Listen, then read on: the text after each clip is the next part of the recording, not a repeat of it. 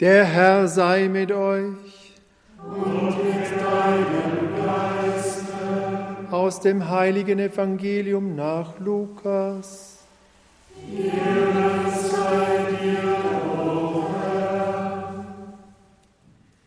In jener Zeit wurde der Engel Gabriel von Gott in eine Stadt in Galiläa namens Nazareth zu einer Jungfrau gesandt. Sie war mit einem Mann namens Josef verlobt, der aus dem Haus David stammte. Der Name der Jungfrau war Maria. Der Engel trat bei ihr ein und sagte, sei gegrüßt, du Begnadete, der Herr ist mit dir. Sie erschrak über die Anrede und überlegte, was dieser Gruß zu bedeuten habe. Da sagte der Engel zu ihr, fürchte dich nicht denn du hast bei Gott Gnade gefunden. Du wirst ein Kind empfangen, einen Sohn wirst du gebären. Dem sollst du den Namen Jesus geben. Er wird groß sein und Sohn des Höchsten genannt werden.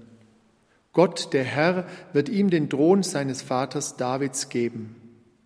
Er wird über das Haus Jakob in Ewigkeit herrschen, und seine Herrschaft wird kein Ende haben. Maria sagte zu dem Engel, wie soll das geschehen, da ich keinen Mann erkenne? Der Engel antwortete ihr, der Heilige Geist wird über dich kommen und die Kraft des Höchsten wird dich überschatten. Deshalb wird auch das Kind heilig und Sohn Gottes genannt werden. Auch Elisabeth, deine Verwandte, hat noch in ihrem Alter einen Sohn empfangen obwohl sie als unfruchtbar galt. Ist sie jetzt schon im sechsten Monat, denn für Gott ist nichts unmöglich.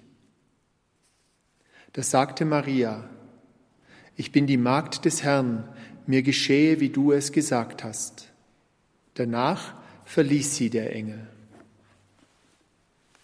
Evangelium unseres Herrn Jesus Christus.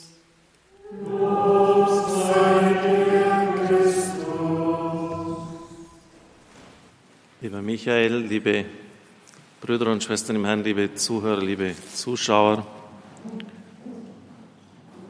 Vor kurzem hat mich eine Mitarbeiterin besucht, die im Jahr 2004 das Radio verlassen hat.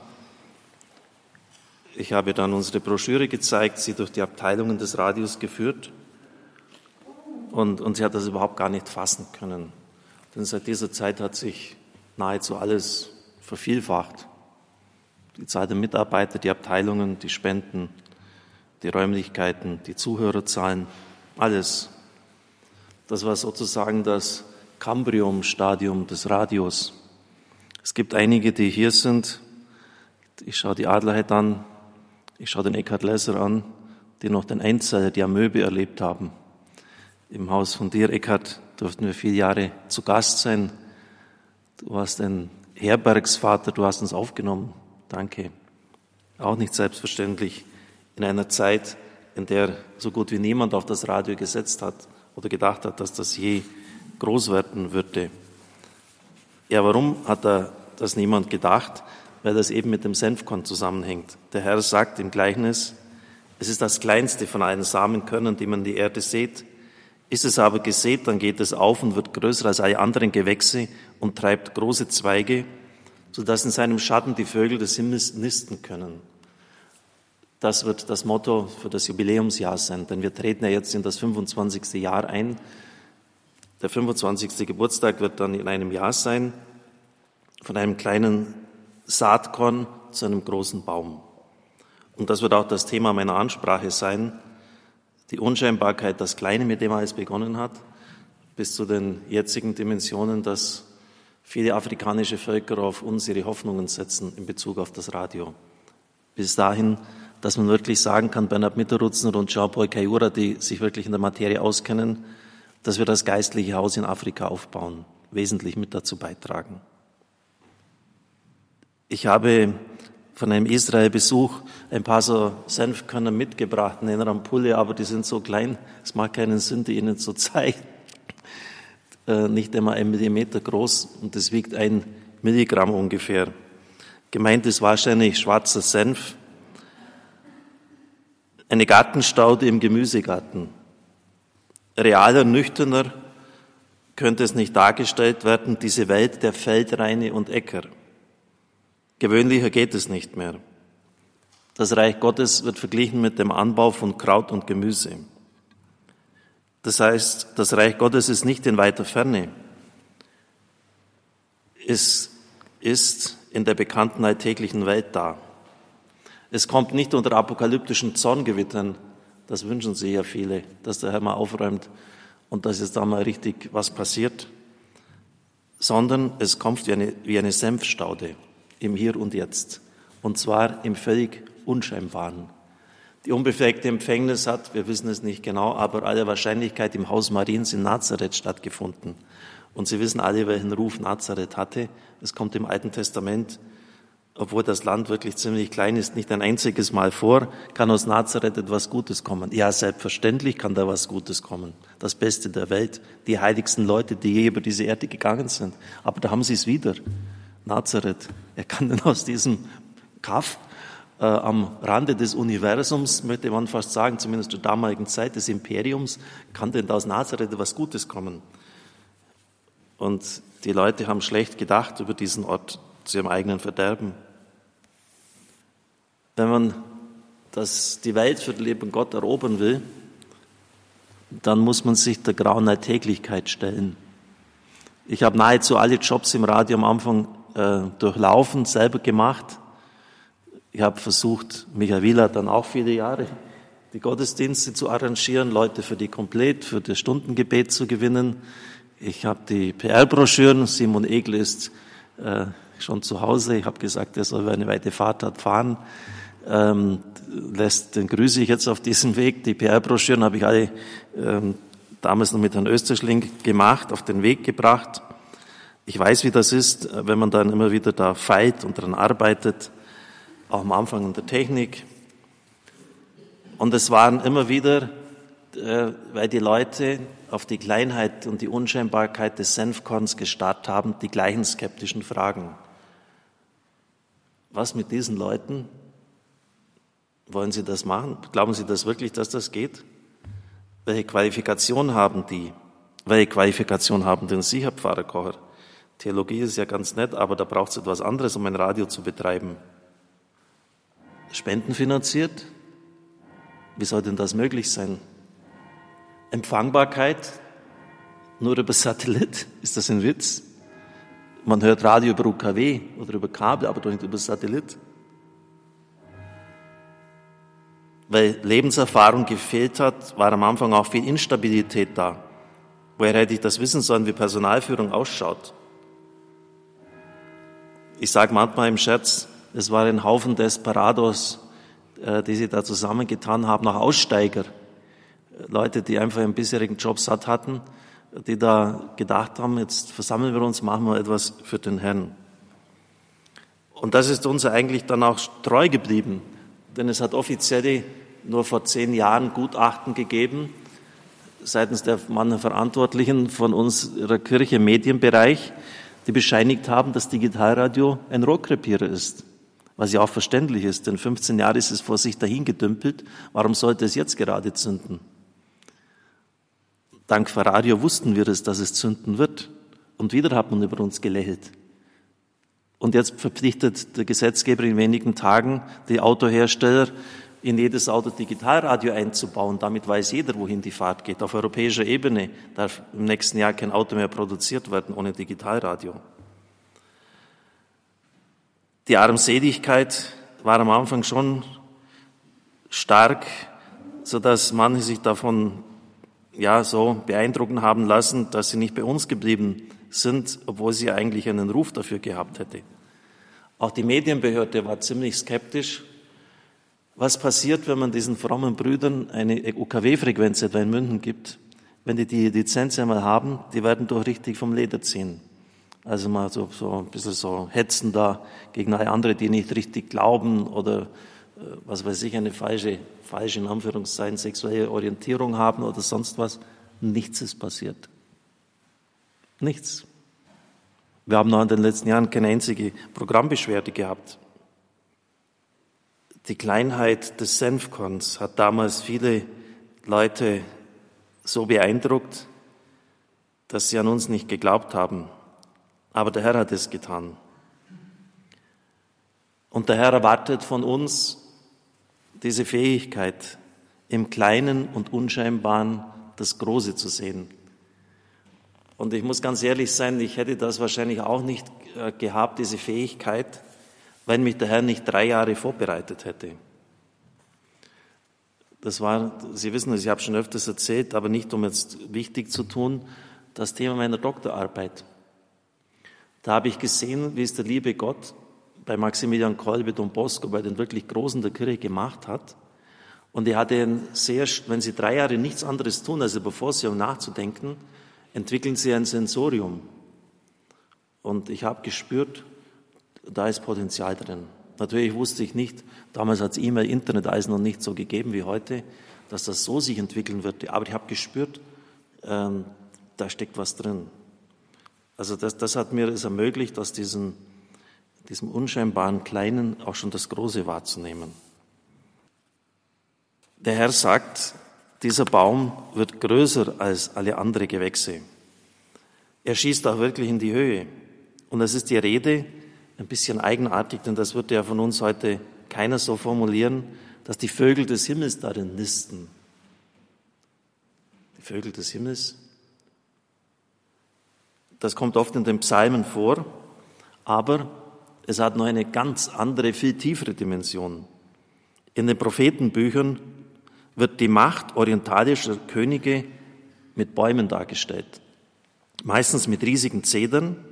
Vielerlei Lebewesen wohnen in den Schatten dieses Baumes, nisten in seinen, in seinen Ästen, die Vögel des Himmels.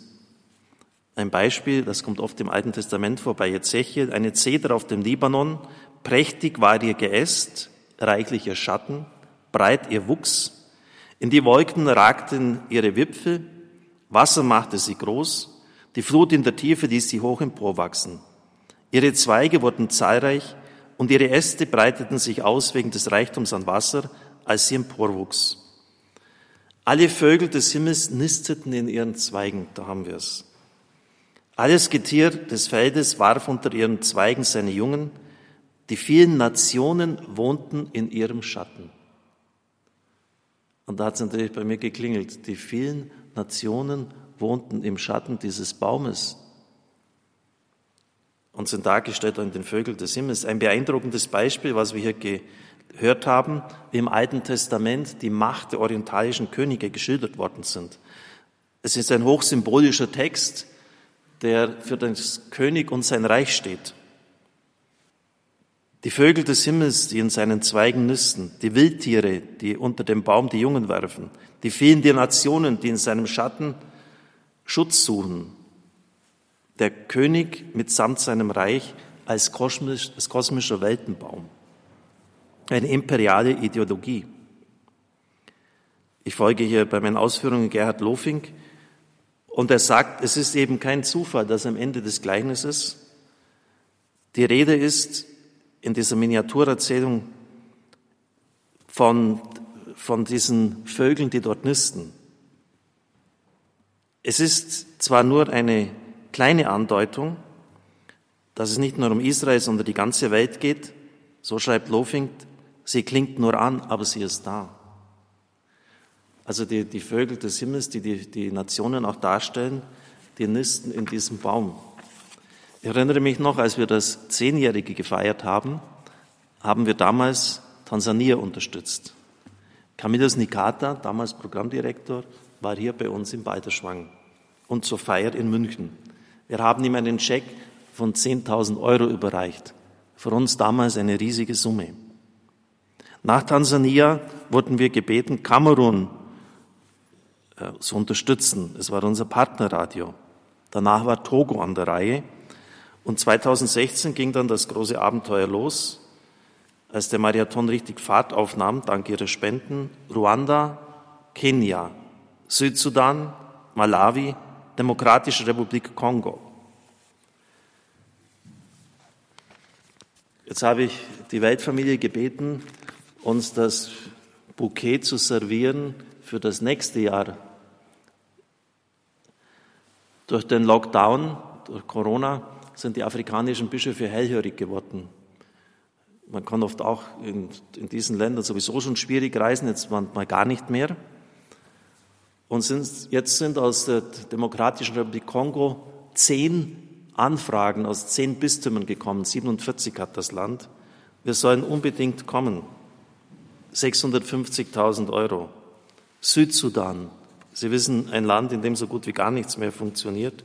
Es gibt nicht einmal fließendes Wasser oder Strom möchte ja die Diözese Yambio Torrit Kusala war ja hier, er ist Bischof dort, 350.000 Euro. Livingstone in Sambia braucht eine Substation, 160.000. Einen Satelliten, der ganz Afrika vernetzt, 290.000. Unterstützung für, damit die Radios durch die Pandemie kommen, 500.000. Mittlerer Osten, und das, das fröstelt einen geradezu, wenn man das überhaupt nur nennt, Libanon. Ein Land so groß wie Hessen, Millionen Flüchtlinge aus dem Bürgerkriegsland Syrien, in, Beirut, die Explosion. Sie bitten, dass wir kommen. 700.000 Euro. Portugal, Fatima, 400.000 Euro. Macht in Summe 3.050.000 Euro. Ich habe dem Geschäftsführer Peter Sonneborn war mit dabei, der Weltfamilie gesagt, prendiamo tutto, wir nehmen alles. Nicht großsprecherisch gesagt, weil das die Summe des letzten Jahres war, hoffen wir, dass Sie im nächsten Jahr uns wieder so unterstützen. Wir machen das alles. Wir bauen mit Ihren Spenden in diesen Ländern das Radio auf. Also der Baum mit den Zweigen, wo da alles drin nistet, wird immer größer. Und ich finde das einfach so ein, ein, ein, ein Riesengeschenk, dass wir das machen können und dürfen. Und dass es auch schon in diesem Bild enthalten ist, mit den Vögeln des Himmels, die darin nisten. Liebe Brüder und Schwestern im Herrn, Stecknadel groß, Kopf, wie eine Stecknadel groß ist dieser dieses Senfkorn und es wächst ein großer Baum daraus. Und zwar sehr schnell, dem können Sie fast beim Wachsen zuschauen. Normalerweise wird er eineinhalb Meter groß, an der Senke von See Genezareth bis zu drei äh, Meter und das in einem Jahr. Das heißt, er wächst jeden Tag ein oder zwei Zentimeter. Das heißt, das Reich Gottes ist nichts Statisches. Es geht um die Dynamik der Gottesherrschaft. Es geht um einen Wachstumsprozess.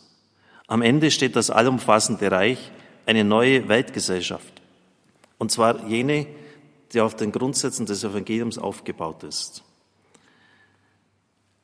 Auf gut Deutsch heißt das, meine Freunde, wir sind noch lange nicht am Ziel. Wir sind noch lange nicht am Ziel. Und wir haben noch viel vor. Sie kennen ja vielleicht in der Apostelgeschichte, wie dann ein, ein Grieche dasteht und sagt, komm rüber zu uns. Und Paulus geht nicht zu den Völkern Asiens, sondern nach Europa. Aber vielleicht sagt zu uns der Geist, äh, komm mal rüber zu den Völkern Asiens. Da gibt's uns fast kaum. China, diese riesigen Nationen, Indien, sind wir zwar schon, aber ganz klein nur. Ich glaube, dass wir noch zu vielen großen Ufern aufbrechen werden. Wenn wir in der inneren Dienstbereitschaft bleiben, von der wir heute im Evangelium gehört haben, an der inneren Einheit. Ein gewaltiger, ein dynamischer Wachstumsprozess. Und ist es nicht eine unverdiente, unglaublich große Gnade, dass alle unsere Probleme ausschließlich fast Wachstumsprobleme sind? Während die anderen mit fünf Rückwärtsgängen und einem Vorwärtsgang unterwegs sind, haben wir einen Rückwärtsgang und fünf Vorwärtsgänge. Ist das nicht ein, ein, ein, un, ein unverdientes Geschenk der Gnade Gottes, dass das so ist? Ständig müssen wir neue Räumlichkeiten suchen. Jetzt hier in dem Nebengebäude wird ein ganzes Stockwerk ausgebaut. Im Pfarrhaus wird jeder Winkel genutzt. Was schätzen Sie, wie viele junge Leute wir als Praktikanten angestellt haben, die hier wirklich auch Evangelisation kennenlernen? Neun an der Zahl. Das sind Edelpraktikanten, die werden nach Mindestlohn bezahlt. Ein Jahr sind sie hier. Und ich kenne keinen, der nicht mit wirklich positiven, guten Gedanken hier weggegangen wäre. Manche haben mir danach geschrieben, das hat mein Leben verändert. Wachstumsprozesse hatten wir auch nicht auf dem Schirm, dass so viele junge Leute mal bei uns aufschlagen würden. Liebe Brüder und Schwestern im Herrn, lassen wir uns überraschen, wo der Herr uns nur überall hinführen wird. Und vielleicht können wir in ein paar Jahren zurückschauen und sagen, ja, da haben sich ganz neue Kanäle, ganz neue Möglichkeiten durch die Social Media aufgetan. Warum sollen wir zum Beispiel nicht auch eine Niederlassung in den USA haben? Und so weiter. Gibt es ja auch deutsch sprechende Leute. Aber ich möchte darüber jetzt nicht weiter rätseln. Ich möchte jetzt zunächst einmal in dieser Rückschau dem Herrgott aus ganzem Herzen Dank sagen und der Mutter, dass sie ihre Hände immer über uns gebreitet hat. Sonst wäre das gar nicht möglich gewesen. Amen.